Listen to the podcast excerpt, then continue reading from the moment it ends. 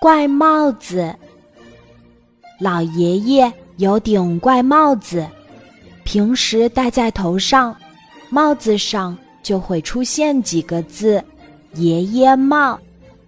可是老爷爷脱下帽子时，帽子上的字就消失了。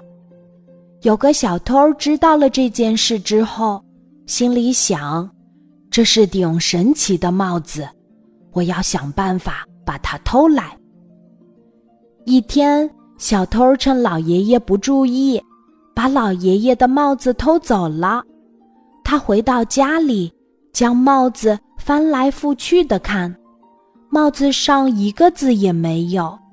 可这真是一顶好帽子。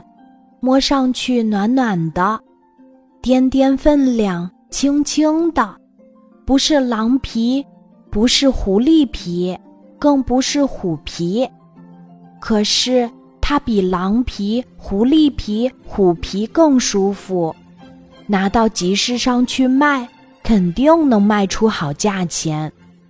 小偷就把帽子带到很远很远的集市上去了。来到集市，他就大声喊起来：“卖世界上最好的帽子呀！卖世界上最好的帽子呀！”有几个人过来了，看了看，询问道：“需要多少钱？”“要一万元，少一分钱都不卖。”“啊，这么贵呀！”人们摇摇头走开了。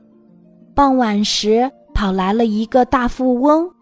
他把帽子翻过来翻过去，连连夸奖道：“啊，这真是一顶世上少有的帽子。”小偷说：“对呀，这是我家祖传的宝贝，戴在头上，帽子上就会出现‘爷爷帽’三个字，卖一万元不算贵吧？”大富翁看了看帽子，又看了看小偷，疑惑地问。真的，当然是真的，我戴给你看。小偷说着，将帽子往头上一戴。你看，大富翁一看，一把抓住了小偷。